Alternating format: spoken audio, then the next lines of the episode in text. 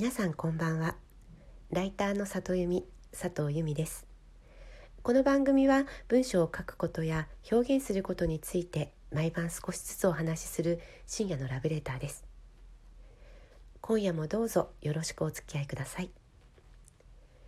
今日は文章を書くときに私が大事にしていることを一つお話しさせていただきます。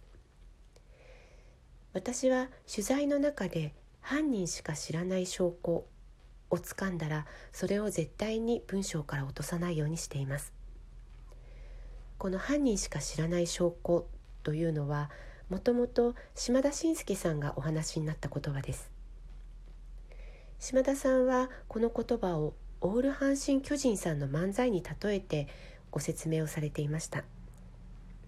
島田さん曰くオール阪神・巨人さんの漫才はその漫才のシチュエーションを実際にあった話のように観客の方に感じてもらうのがとても上手なんだそうです。例えば昨日1万円拾ったんだよねというシチュエーションで始まる漫才があったとします。普通はその1万円拾ったというのは漫才のための作り話だと誰もが思います。でも阪神・巨人さんの場合は昨日1万円拾ったんだよね。雨が降ってたじゃない。だから一万円札がアスファルトにピタッとくっついていてそれを破らないように剥がすためにそーっと剥がしたんだよねというような言葉を付け加えるんだそうです。島田紳介さん曰くこのアスファルトに一万円札がピタッとくっついているとかそれを破らないようにそーっと剥がしたこういうことが犯人しか知らない証拠。という言い方をして説明されていました。観客の人たちがそのシチュエーションをイメージしやすくなるんだそうです。この話は漫才の話ですが私は文章を書くときにもこの犯人しか知らない言葉を大切にしています。具体的には実際に体験した人しか知り得ない音や匂いや手触り特に五感にまつわる言葉を聞いてそれを文章の中に盛り込むようにしています。そうするとその場の空気が立ち上がるような臨場感のあるシーンが書けることがあります。以前あるライターさんと取材をした時インタビューを受けてくださった方が高校を中退した日にその帰り道で交通事故に遭って1ヶ月入院したというお話をしてくださいました。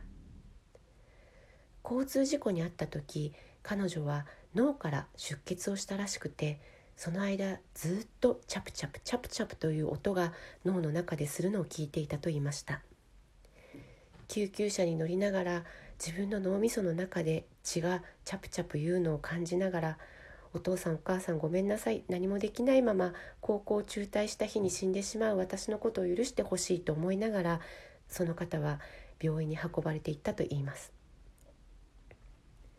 ところが後日上がってきたライターさんの原稿にはこの「チャプチャプ」という音がしたという言葉が入っていませんでした。私は普段あまりライターさんの原稿に文句を言うことはないんですけれどもこの時はこのライターさんに「あの言葉だけは落としちゃいけないと思うよ」というふうにお伝えさせていただきました。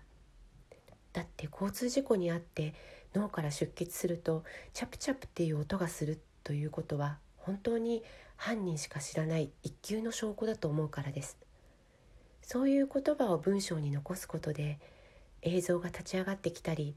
読者の方々もまるでその場を経験したような気分になることがあります。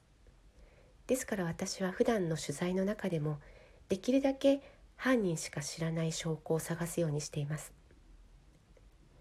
小説家やエッセイストの方でもまるで自分が経験したかのような臨場感あふれる文章を書かれる方はこの犯人しか知らない証拠を盛り込むのがすごくお上手だなというふうに思います。そういう方々というのは特に文章が身体性と直結していてつまり身体性というのは五感であったり体の動きだったりすると思うんですけれども